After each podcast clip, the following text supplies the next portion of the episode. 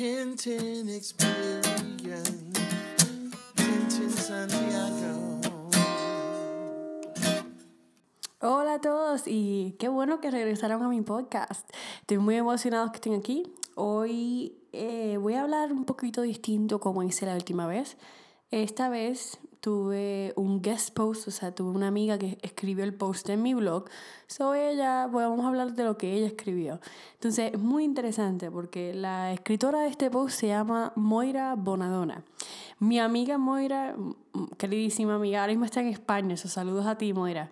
Está en España enseñando inglés. So, estoy muy emocionada por ella y le doy muchas gracias por haber tomado su tiempo a escribir el post. Pues bueno, aquí empezamos.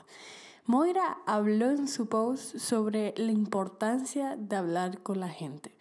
Vamos a empezar como ella dijo. Pues en el post ella había dicho que había alguien que le decía que tenía las emociones en la cara. Tú sabes que a todos nosotros, en algún momento, bueno, no todos, por lo menos yo, siempre hemos tenido a alguien que dice, ¿por qué ustedes tienen todas esas emociones en tu cara? ¿Por qué tú les enseñas a todo el mundo? Y ella estaba confundida porque ella pensaba que, que ella nunca traía eso, que ella siempre, tú sabes, mantenía estar positiva, seguir adelante. Pero ella en ese momento alguien le había dicho, no, no, no, tus emociones se notan. Entonces, muy interesantemente, ella cree mucho en, el término ese de inglés como faking it till you make it, como eh, como imitándolo, o sea, mintiéndolo hasta que lo siente. Hay muchos estudios que han salido que ella lo menciona, no es que ella sea doctora, pero ella menciona que si uno sonríe por un, un tiempo específico, uno puede sentir emociones de felicidad y eso es verdad, hay estudios que han dicho eso. Entonces, ella empieza a reflexionar sobre cómo no necesariamente eh, es que sea malo, es que a veces es necesario hacerlo, a veces hay que sonreír para sentir estas emociones. Pero ella empieza a hablar ahí como cómo ese comentario la hizo reflexionar sobre cómo factores de afuera, o sea, personas, eh, películas, canciones, la hacen sentir o la hacen sentir lo que sea. Puede ser felicidad, puede ser tristeza, como si fuese un día soleado, la hacen bastante feliz o veo, escucho una canción triste y pues, bueno, la pone triste. Pero ella después empieza a hablar sobre cómo ella es una introvertida, pero es como una mezcla, es una introvertida extrovertida. Ella le encanta el, el estar sola, estar sola en su casa, eh, ver películas, hasta habla de, de, una serie que se llama Shameless, que está buenísima. Y pero que al final del día, sí, las conexiones que tiene con otras personas, aún ella siendo introvertida, son esenciales en su vida. Que todo el mundo, somos, somos seres sociales, necesitamos a las otras personas, aun cuando queremos hacer todo solo, aun cuando queremos estar en todos nuestros proyectos, o sea, ser autodidactos, en algún momento necesitamos contacto con personas. Si no importa hasta que tengas el trabajo de estar en la computadora todo el día. Ella no menciona esto, pero la realidad es esa. Sí, somos seres sociales y, y es muy importante.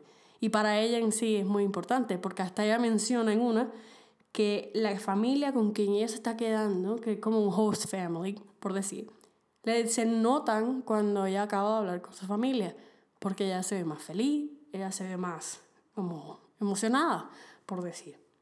Entonces a mí me gustó mucho este post porque aparte que conozco a Moira muy bien, es una, una humana excelente, ella habla de la importancia de eso, de que sí necesitamos que entender que porque alguien sea introvertido o porque alguien no sea capaz de a lo mejor sentarse como yo contigo en este podcast o hablar por micrófono, no significa que no quieran esas conexiones humanas.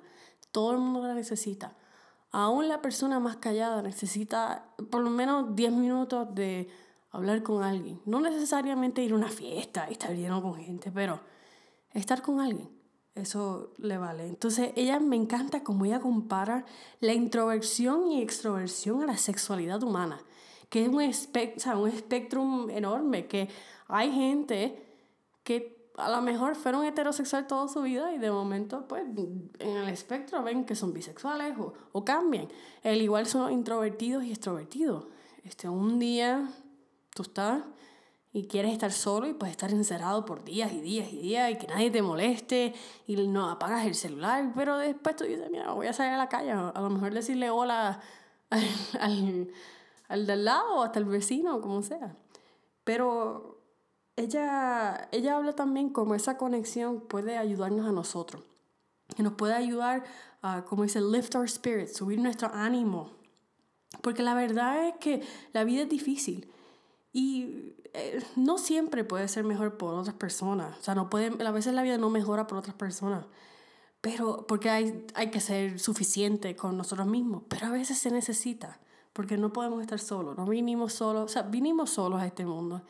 Pero este mundo no, no, nos da una reflexión y nos da este, eh, la manera de interactuar con otras personas. Porque a lo mejor venimos solos, nos vamos solos, pero en el camino tenemos gente.